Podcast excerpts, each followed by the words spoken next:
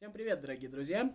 Это «Хороший капитал» э, Самарской областной юношеской библиотеки. Рад вас приветствовать. Напоминаю всем подписываться на все различные наши сообщества, смотреть другие видео, которые вы видите в наших социальных сетях. Самое главное, это, наверное, Буксити, социальные сети наша, в группе, группа ВКонтакте. Вот, обязательно оставляйте обратную связь ко всем остальным видео и к этому первую очередь, потому что это особенно важно. Важно в том смысле, что сегодня я буду говорить, наверное, ну, это самый сложный хороший капитал для меня за все э, существование этого проекта, потому что сегодня мы будем говорить о экономических реформах 90-х годов. А почему мы именно сегодня будем говорить об этой теме? Наверное, стоит уточнить, возможно, вы уже знаете, но 1 января исполняется 90 лет со дня рождения первого президента России Бориса Николаевича Ельцина. А, это очень противоречивая фигура, как и вся эпоха, в общем-то, противоречива, и, и противоречивая заслуженно, потому что однобоко к этой, к этой истории и вообще ко всему, что происходило, относиться а, нельзя. И экономические реформы, в общем-то, тоже идут нога в ногу с, а, так скажем, именем а, Бориса Николаевича. Что важно? Важно, наверное, сразу расставить некие флажки. Сегодня я постараюсь минимально лезть э, каким, разбрасываться какими-то оценочными суждениями. Сегодня я минимально постараюсь э, лезть в историю, в политику, давать какие-то оценки именно политические. Сегодня попробуем разобраться именно в экономических реформах, их предпосылках, причинах, то, том, как они реализовывались и тем, какие последствия это имело именно с этой точки зрения постараемся вести разговор. Соответственно, сразу скажу, что э, мы поговорим в этом же контексте о фигуре Егора Гайдара, э, которая, безусловно, шла параллельно с э, фигурой Ельцина. И Гайдар без, э, принимал, ну, наверное, играл наиважнейшую роль э, в тех реформах, о которых э, мы будем говорить.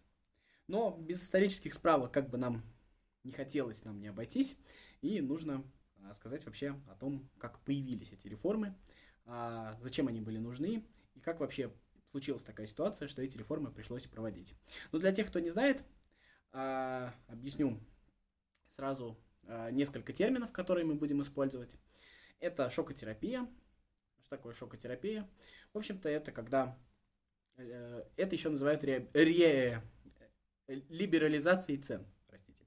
Вот. Э, это тот случай, когда цены отпускаются в свободное плавание и происходит очень высокая инфляция. То есть цены очень-очень быстро растут. Вот. А поговорим о приватизации.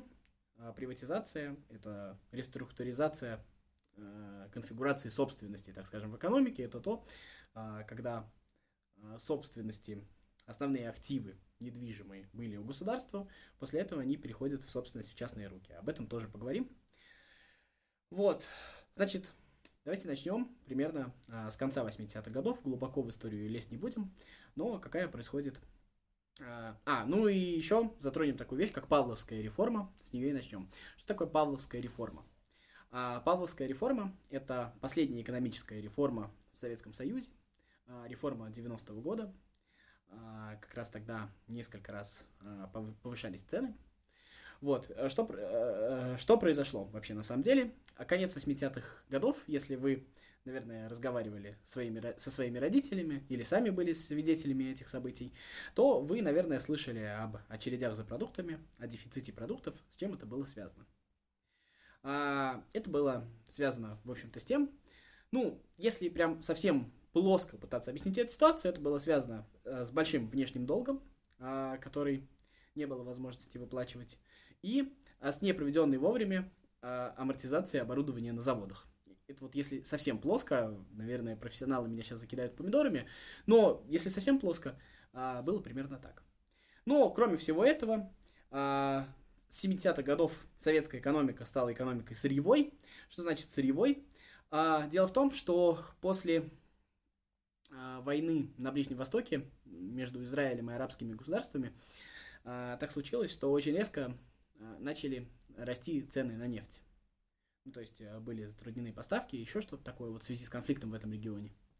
И Советский Союз э, стал чуть ли не главным поставщиком нефти в мире, ну если вот совсем грубо.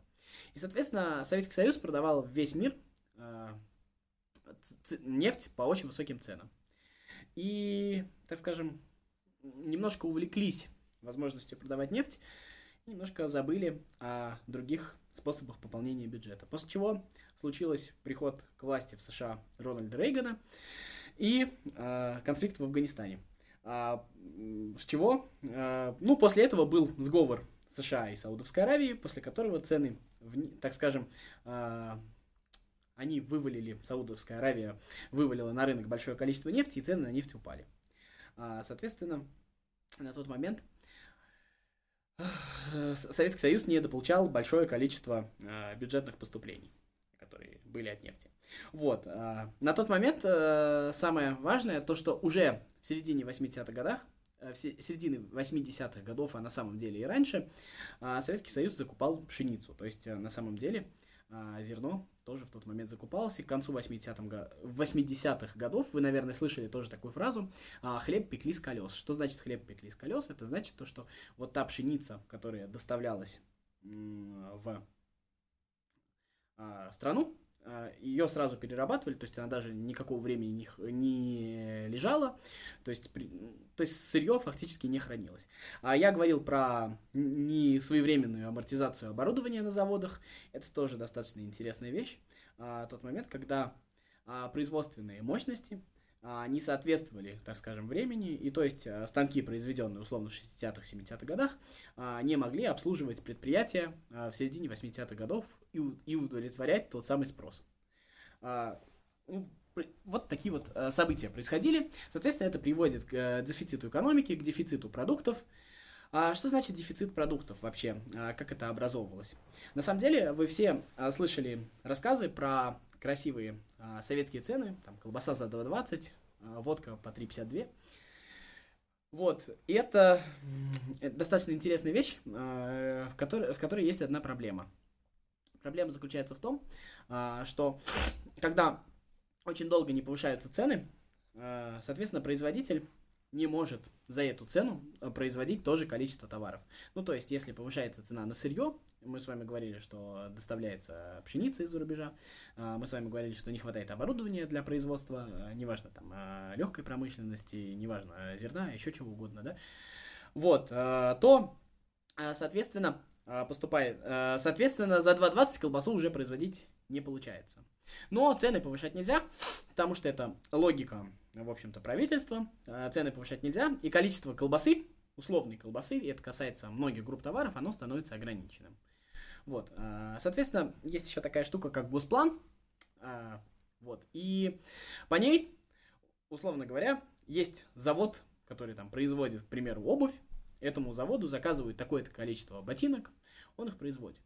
Дело в том, что планы не было принято сокращать, и, в общем-то, вне зависимости от того, нужно, не нужно это количество там такой-то обуви, а, то а, эту обувь все равно поставляли. И могла быть такая ситуация, что, к примеру, а, было там на полках в магазинах большое количество сапог, но не было условной колбасы по 20, о которой мы с вами говорили. Это тот случай, когда производство определяет не спрос на рынке, а именно план заданный. То есть, соответственно, когда план не соответствует а, потребностям людей. Вот. И вот так вот заканчивается Советский Союз. И что получается? Поскольку дефицит, люди получают зарплату, зарплату люди получают стабильно, а, то люди не могут тратить деньги. То есть а, в магазинах нет товаров, соответственно, не все деньги тратятся. Поэтому деньги относятся на а, сберкнижку. Ну, то есть у вас остались остатки, вы несете. Дальше, что получается? А, к середине 90-го года некоторые экономисты, в том числе и в правительстве Павлова, это советское правительство, я напомню, говорят о том, что на 1 рубль товаров а, в Советском Союзе находится а, товар, то есть на один существующий рубль находится товары на 13 копеек. То есть 80% денег, 87% денег ничем не обеспечены. Это интересное явление. Называется денежным навесом. Дальше. А что нужно сделать, чтобы... А, как бороться с такой ситуацией? Ну, либо повышать цены, то есть, чтобы производитель получил дополнительный стимул, он получит больше денег, произведет больше товара. Либо ограничивать количество денег в экономике. Как можно ограничить количество денег в экономике? Количество денег в экономике можно ограничить очень просто. Запретить людям снимать деньги со, склад, э, со вкладов. И тогда э, Павловская денежная реформа производит, э, происходит таким образом. значит, а, людям разрешают снимать до 500 рублей в месяц денег, остальные а, не разрешают снимать. И чтобы как бы успокоить население, они придумывают такую фишку, что мы вам компенсируем рост цен, да, тогда два раза за год, э, в апреле, если я не ошибаюсь, в августе 90 -го года, подняли цены. Ну, то есть это по указу правительства. Вот, подняли цены. Значит, два раза поднимаются цены, и чтобы это компенсировать, а, людям докидывают на счета, то есть у тебя лежит 1000 рублей, тебе докидывают еще 400 рублей, у тебя там становится 1400, 40%, то есть как бы компенсируется это повышение цен. Но эти деньги снимать нельзя. А откуда вот эта вот история, вы все, наверное, слышали от своих э, близких, и, может быть, сами в этом пострадали, то, что сгорели все деньги. То есть, э, давайте зафиксируем, что на момент 91 года э, в стране было огромное количество вкладов, 87% из них не были обеспечены товарами. То есть, деньги физически у людей были, а товаров в стране на эти деньги не было. Это а, важная вещь. А до какой ситуации дошла а, до какого момента дошла ситуация осенью 91 года. Тут, наверное, нужно отметить еще один момент. Это восстание ГКЧП в августе 91 года, когда... А, э, что вообще произошло? А, восстание ГКЧП это, так скажем, а, реакционеры, их так называют, старые советские генералы, в общем, взбунтовались против а, а, Горбачева, против а, правительства, того правительства СССР, вот. И, в общем-то, это восстание тогда подавили, потому что силовики не поддержали это восстание, и там собралось огромное количество народу на площади, и, в общем, силовики отказались стрелять в этот народ так случилось. Дальше. Но э, у Горбачева был не единственный противник, у Горбачева был противником еще как раз наш герой Ельцин. А, это тоже интересная вещь, об этом сейчас забывают. На самом деле э, Ельцин и Горбачев были очень острыми противниками между собой, и друзьями они в принципе никогда не были. То есть Горбачев был за сохранение Советского Союза, Ельцин был э, против. А Горбачев был президентом Советского Союза, Ельцин был выбран э, председателем в 89 году председателем РСФСР, то есть он председателем э, Российской Советской Социалистической Республики. Вот это вот важно отметить. То, что... Вот. И а, тогда, как после вот этого политического кризиса с восстанием ГКЧП, а, по сути дела, а, Ельцин побеждает еще раз на выборах президентских уже в России, объявляется независимость России, еще раз политические моменты мы с вами трогать не будем, но у Ельцина очень-очень высокий рейтинг на тот момент, к примеру, 72% москвичей за него проголосовало, более 60% вообще людей по всей России, и как бы вопросов о независимости России от СССР уже на тот момент больше не остается. Вот. И что происходит на тот момент? Октябрь 91 года в стране, как говорится, мясо на месяц запасов, а рыбы запасов на 10 дней. То есть физически этой зимой людям грозит голод, потому что а, продуктов нету. Их физически нет, пустые полки. Вот. И тогда а, появляется, точнее как не появляется, он уже был, а, команда Егора Гайдара а, со своим планом экономических реформ. Тут нужно отметить, что был второй план экономических реформ, которые на самом деле тоже противостояли друг другу. Это план Григория Явлинского «500 дней». А, вот эти 500 дней, по сути дела, отличались от шоковой терапии Гайдара, кстати, не сам Гайдар назвал шоковой терапией, потом уже назвали, там не было названия, но отличались одним аспектом всего лишь. То есть последовательность гайдаровских реформ, план был такой. Либерализация, стабилизация, приватизация. И, соответственно, у Явлинского практически то же самое, но сначала приватизация, потом либерализация, потом стабилизация. В чем идея? Либерализация а, это самый жесткий момент этих реформ. То есть нужно отпустить цены. То есть вот эти фиксированные цены, которые уже очень давно зафиксированы, и они на самом деле не имеют никакого реального отношения, нужно отпустить. Соответственно, цены начнут расти, и тогда у людей пропадут их деньги, но взамен появятся продукты на полках. Вот это важный момент. А стабилизация это тот случай, потому что э, в чем смысл этой меры? А, в том, что когда проводится либерализация, начинается очень высокий уровень инфляции. То есть цены растут очень быстро. А, ну, к примеру, в два с половиной раза выросли цены в январе 92 года, феврале еще на, э, в там полтора раза, а за весь год 92 цены выросли в 25 раз. Ну, то есть, э, представляете, да, состояние людей. Дальше, э, что, что мы с вами получаем? Цены выросли в 25 раз, а И следующий период это стабилизация, это когда нужно постепенно снижать эту инфляцию. Как ее снижать? Нужно контролировать поступление денег в экономику. То есть нужно смотреть, чтобы предприятия не получали кредит, чтобы не могло быть там кризиса, перепроизводства никаких, а, чтобы, то есть э, контролировать Центробанк, чтобы не повышались, не повышался выпуск денег. Это важно, да? Вот. И вот это вот период стабилизации, когда инфляция уже Э, стабилизируется. Кстати говоря, э, до 10% в месяц упала инфляция в летом 92 года. То есть она, в принципе, э, шла к нормализации. Но об этом сейчас поговорим еще. Дальше, смотрите, что происходит. А, какой следующий момент? А, и приватизация. Приватизация это изменение структуры собственности, как я уже сказал. А, то есть большинство предприятий государственные, большинство вообще имущества в стране государственное, значит, нужно чтобы у нас появился класс собственников. Что значит класс собственников? То есть это люди, которые, а, которые а, получат собственность и, соответственно, будут выдвигать уже какие-то политические требования. А в чем тут происходило разногласие, кажется, ну как бы поменяли местами и в чем отличие это принципиальное у программы Явлинского и программы Гайдара. А, принципиальное разногласие заключалось в том, а, что как бы по логике команды Гайдара что, что нужно было сделать? А либерализация цен нужна была для того, чтобы сначала дать возможность людям хотя бы каким-то образом а, покупать еду, то есть чтобы она физически была. А потом уже изменять структуру собственности и делать а, как бы общество собственников, которого не было на тот момент. Сейчас об этом тоже поговорим. А, очень, а, на что команда Явленского отвечала, что очень трудно а, говорить о какой-то политической сознательности общества, в котором не создать сначала структуру собственности. Они предлагали провести реструктури... э, приватизацию э, с той точки зрения, что сначала у, у людей появятся свои квартиры, свои машины, а, а потом уже можно проводить шоковую терапию, и тогда люди это смогут более сознательно воспринять, более аккуратные меры. Эта дискуссия, опять же, позволю себе небольшое оценочное суждение, имела место быть в 89 году. В 91-м она уже не имела места быть. То есть э, на тот момент нужно было что-то делать, когда реально грозил, гла, э, грозил голод, то есть физически в декабре не было товаров на полок, и их физически даже на складах не было, а, ну, нужно было что-то делать, вопрос об этом не стоял. Как мне кажется. Вот.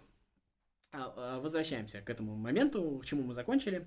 А, ну и вот, 2 января отпускаются цены. Ну, то есть, есть цены регулируемые, 2 января они отпускаются. То есть э, рынок сам, как вот мы с вами говорили, регулирует цены, а цены резко летят вверх, а, соответственно, товары действительно появляются на полках магазинов, но э, у людей зарплаты, естественно, растут не так быстро, количество товаров, которые они могут купить, оно резко ограничено, но, правда, товары есть.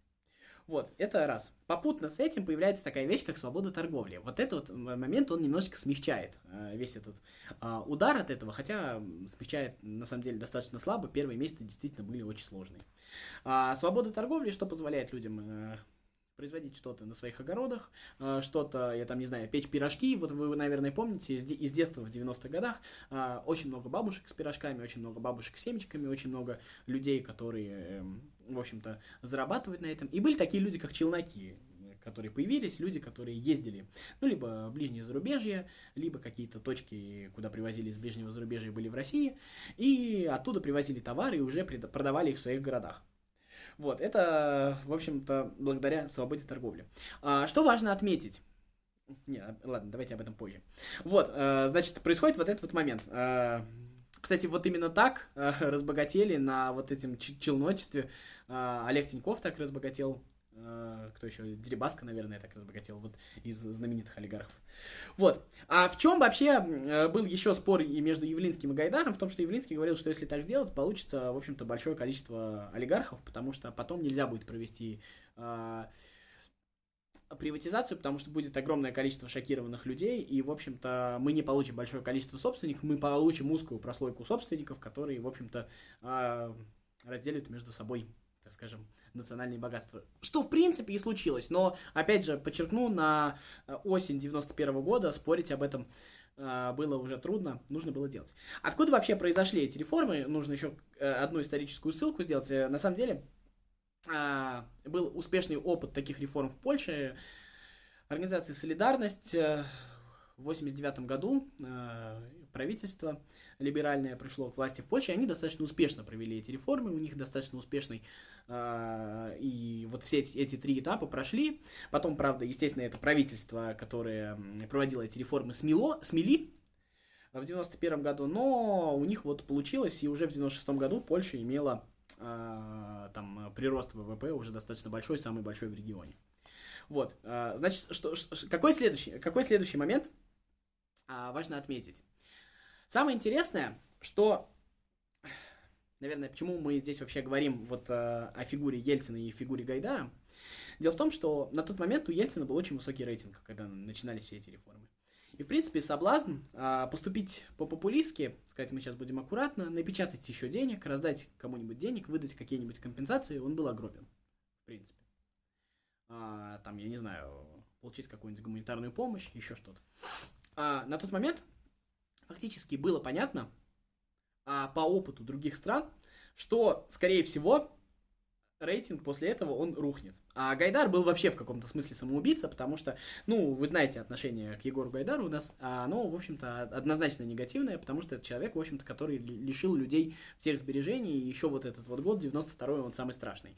Ну, а на самом деле, понимаете, эту шоковую терапию рано или поздно пришлось бы кому-нибудь провести. И должен был найтись человек, который взял бы это на себя. Вот Гайдар это тот человек, который, в принципе, взял это на себя. То есть... Э- он на тот момент был не намного меня старше, и я слабо себе это представляю. То есть это факт, это самоубийственная вещь, и самое главное, что он представлял себе, что будет, потому что это вот-вот на его глазах произошло в Польше. То есть, э, то есть это было понятно, что это расстрельная вещь. На тот момент, ну, я бы сказал, что это отчасти героический поступок, но, опять же, я обещал не давать никаких оценок, поэтому продолжим дальше. А что касается э, свободы торговли и приватизации, к которой мы с вами сейчас придем, Приватизация, вот это вот самая спорная реформа, о которой, в общем, достаточно э, много говорят. А, тут нужно вспомнить еще такую вещь, как чековая приватизация. Э, наверное, вы тоже слышали о такой штуке, как ваучеры. Что такое было ваучер? В общем-то, это ценные бумаги, как, каких-нибудь заводов, каких-нибудь производств, которые мог себе позволить купить каждый житель страны. А этот ваучер стоил 25 рублей и давал право в будущем э, купить себе так скажем, давал себе право купить себе долю завода на 10 тысяч рублей. Ну, то есть, а, сама штука была, получается, во сколько? В 400 раз дороже, да, чем сам ваучер. Вот, в общем-то, люди пошли это покупать, но в чем тут произошла вообще очень большая ошибка? Во-первых, появилось очень много мошенников, которые там выкупали а, за а, скромные деньги у людей, эти ваучеры. А, появилось огромное количество мошенников, которые делали фирмы однодневки, продавали их ваучеры.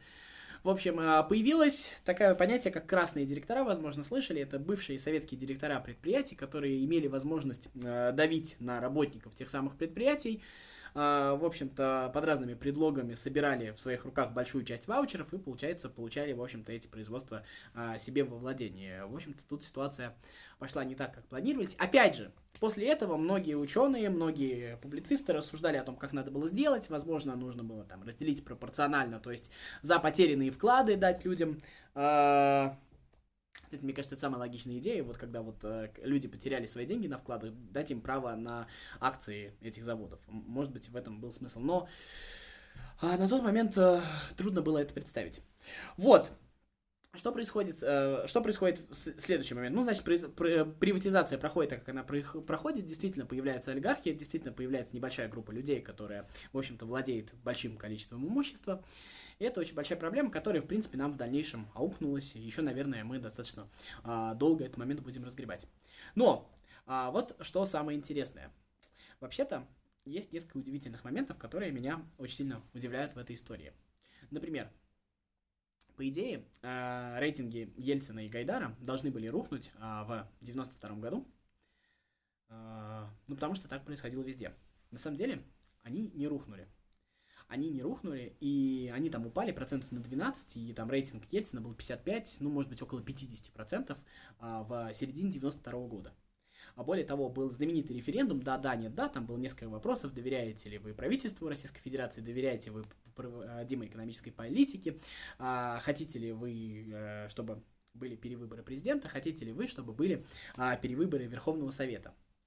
А, и значит, результат был какой? Э, доверяет, доверяет политике президенту, там было около 60%, а доверяют политике правительства, там, по-моему, было 57%, а, э, хотят перевыборов президента 49%, и хотят э, перевыборов Верховного Совета 67%. И по идее по этому референдуму было должно э, состояться а, перевыборы Верховного Совета. Но что дальше происходит? Дальше происходит удивительно, точнее до этого происходит удивительная вещь, происходит э, решение Конституционного суда, председателем которого, как и сейчас, был Валерий Зорки, Зорькин, без комментариев. А, и значит, он принимает такое решение, что результат референдума считается положительным, если на нем проголосовало больше половины населения России. 67% за а перевыборы Верховного Совета, это были не 50% населения страны. Ну, то есть явка там, понимаете, весь этот момент, да? Вот, и дальше наступает конституционный кризис. А дальше у а, Верховного Совета свой проект Конституции, парламентский, у Ельцина а, свой проект, а, проект Конституции. И есть а, указ 1400, вы, наверное, о нем слышали, когда, э, в общем-то, в осенью 92 года а, да. Ельцин принимает решение о приостановлении деятельности Верховного Совета. На самом деле, по Конституции он не имел права этого сделать, это абсолютно конституционный переворот, и это абсолютно не конституционное решение. Вот, и после этого начинается тот самый политический кризис, когда Верховный Совет, ну то есть парламент не признает президента, президент не признает парламент. И после этого, а, ну вы знаете всю эту историю с танками, которые расстреляли парламент, об этом, в общем-то, говорят как о том, что как а, танки расстреляли российскую демократию. И после этого, в общем-то, Тут у Ельцина была возможность поступить красиво и написать более парламентскую конституцию. Это был бы очень сильный поступок. Но мне кажется, что я понимаю логику принятия решений и страх того, что не удастся довести экономические реформы до конца, начатые, а это действительно был такой риск. Но Конституция пишется очень, очень президентская, и мы с вами, в принципе, сейчас имеем очень президентскую Конституцию. А, то есть парламент фактически а, теряет возможность влиять на президента.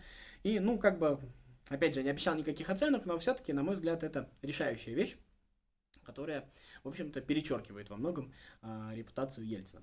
Кстати говоря, и рейтинг Ельцина как раз падает после этого момента. Вот у нас все время мы многие принято говорить про какую-то несознательность российского избирателя, то, что люди, в общем-то, у нас а, непонятно, как голосуют, но на самом деле, если вот мы посмотрим вот этот момент, когда, а, в общем, свободное демократическое время, как люди себя вели и как они адекватно реагировали на происходящее, в целом, а, в, целом это достаточно, ре... достаточно адекватная реакция общества на тот момент. Так же, как и достаточно адекватная общество, реакция общества на закон о свободной торговле, которым массово начали пользоваться. И вот если вы послушаете Евгения Григорьевича Ясина, это один из наверное, самых ярких э, людей, публицистов, наверное, вот, писавших в 21 году, который, ой, в 21 веке, который принимал непосредственное участие вот в этих реформах 90-х, он как раз э, вот этой частью больше всего и восхищался, а тем, в общем-то, как люди быстро э, сообразили этот момент. Что мы имеем по итогу? Мы имеем, наверное, не самую удачную историю реабилита... э, э, приватизации.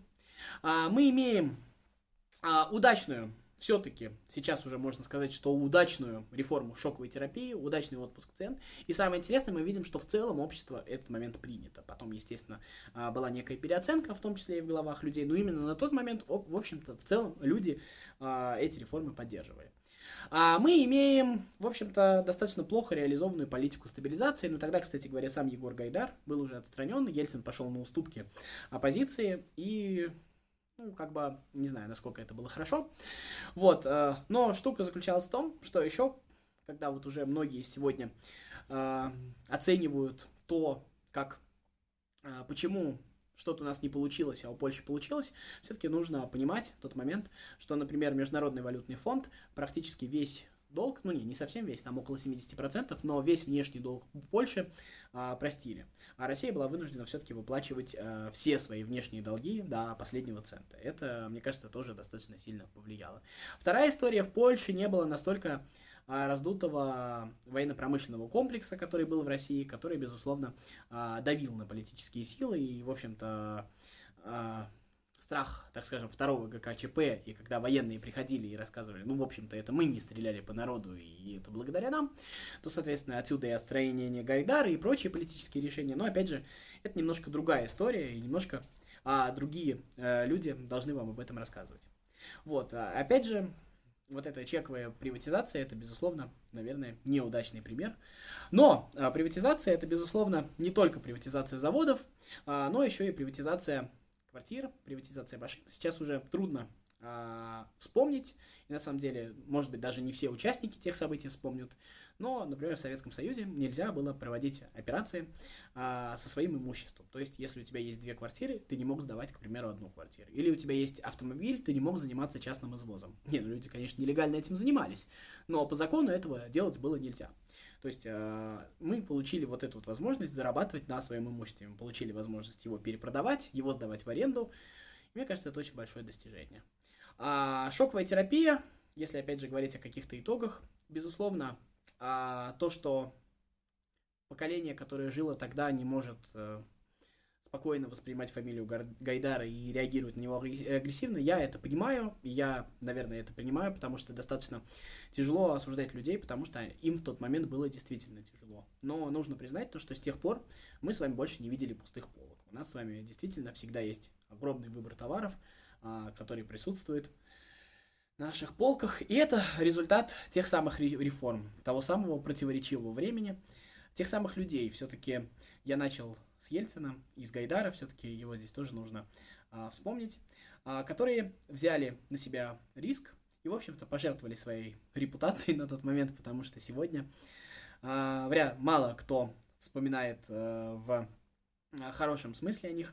И, наверное, ну, именно вот этот вот поступок, как смелый поступок, ну, наверное, стоит оценить. Да и результаты у этих реформ, как мы с вами уже поговорили, они, безусловно, есть. Они неоднозначные, и их можно было провести по-другому, но на тот момент их провели так, и благодаря этому мы с вами имеем рыночную экономику, имеем то, что имеем.